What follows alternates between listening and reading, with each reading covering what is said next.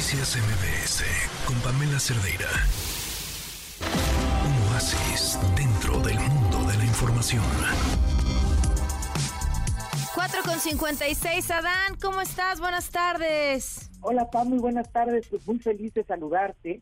Y ahora traigo un libro precisamente que recomendaron quienes nos dejan sus recomendaciones en el club de lectura, sus hermosas recomendaciones, sobre un autor que se conoce como Lem, tal cual así se, se, entiende, él, él, era un escritor polaco, y esta es una biografía de este autor, y platicabas precisamente, Pam, sobre cómo los autores de ciencia ficción, no es casualidad que parezca que lean el futuro, ¿no? Sino claro. bien lo que hacen es leer de una forma tan precisa el presente que pareciera que logran ver el futuro.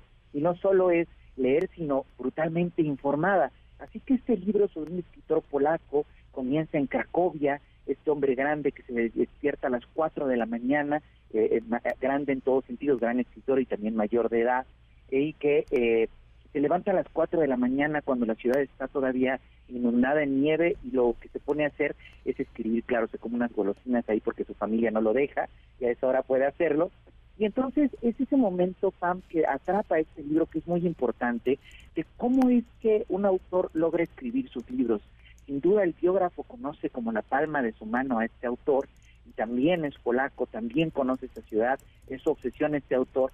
Y entonces, cómo de repente una charla puede hacer que el autor pueda leer el futuro. Por ejemplo, él está hablando con un amigo escritor, amigo escritor, está obsesionado con Marcel Proust, este escritor francés que pues eh, yo lo amo y es nueve tomos, en ocho, en siete tomos logra quizás la novela más completa que se haya publicado hasta ahora.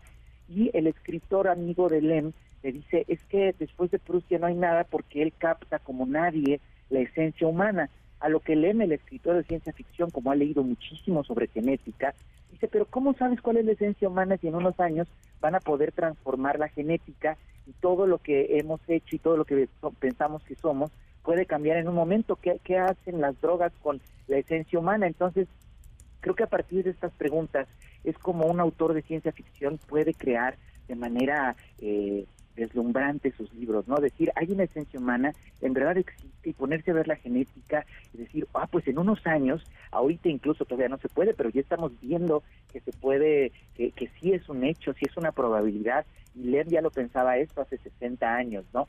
Entonces, ¿cómo esta información de la genética, de la ciencia, cómo son lectores eh, omnívoros que leen de todo, no solo leen literatura, también leen ciencia, leen libros de biología, de matemáticas, de todo esto, pueden aprender justamente con H eh, todo eh, el, conocimiento para decir, esto puede pasar, esto podría pasar. Y curiosamente Lem, Pam tiene una novela que se llama El profesor Donde, escrita en los setentas, y que ahí se preocupa por todo el peso de la carga eh, de cibernética, todo lo que está en la nube y eso, pues en realidad sí tiene una existencia física y llega un momento en esta novela de Lem que se vuelve tan pesado que se acaban todas las bases de datos. Sin embargo, esta novela la escribe en los noventas y en ese momento, en la novela, en la ficción, ya se crea una catástrofe.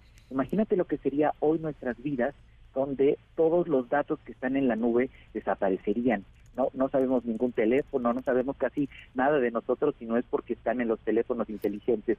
Así que esta biografía que se llama Lem, Una vida que no es de este mundo, por un autor polaco que se llama Wojciech, no lo sé pronunciar, Orlinsky, es una oportunidad para acercarse a uno de los grandes escritores de ciencia ficción que ya se está volviendo muy popular en México, en inglés y en, otros idiomas ya era muy popular desde mucho, se han filmado películas de sus libros, en específico Solaris, pero bueno, es la oportunidad para mí de, de acercarme a él, de ver el deslumbrante y divertido libro que escribe en años también cruentos de frío, de guerra, de momentos de cambios de países, de que de repente el país donde naciste ya no existe incluso. Sin embargo, este hombre con sentido del humor, con inteligencia y con muchísima información escribió una de las obras de ciencia ficción más importantes del siglo XX. Y pues bueno, creo que este libro de Lem eh, se antoja, es, es, un gran libro que estoy leyendo con un gran placer pues bueno, todo a partir de la recomendación que hicieron, de la hermosa recomendación aquí en el Club de Lectura. Oye, muy bien, pues tenemos más para seguir nutriendo tus propias recomendaciones, Adán. Claro que sí, Pam. Muchas las, las escuchamos con placer. Vamos a escucharla.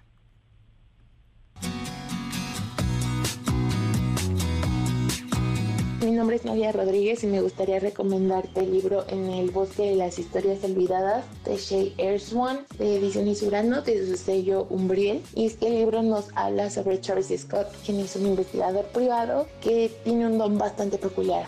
Este don lo puede ayudar mucho a, a arrastrar a las personas pero a veces puede ser un poco abrumador. En este último trabajo lo contacta la familia de Maggie James, quien es una autora de libros infantiles que lleva varios años extraviada.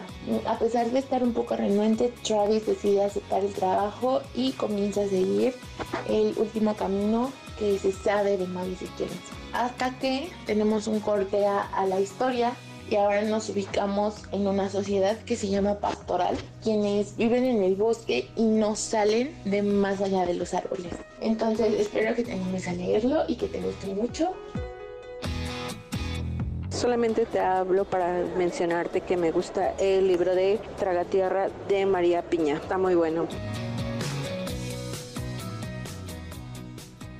Adán, me encantan, me encantan los dos, no los conozco ni María Piña ni el de la autora de Peligro en el Bosque, pero se me antojan muchísimos esos libros apocalípticos, pero con un tema natural, eso de los árboles, me encantan, me recuerda ahí todo lo que al vino el Aaron Rampante y seguro los buscaré. Oye, Dan, pues como siempre, muchísimas gracias y un gusto escucharte. Ay, se ibas a decir algo y se estaba cortando, perdóname.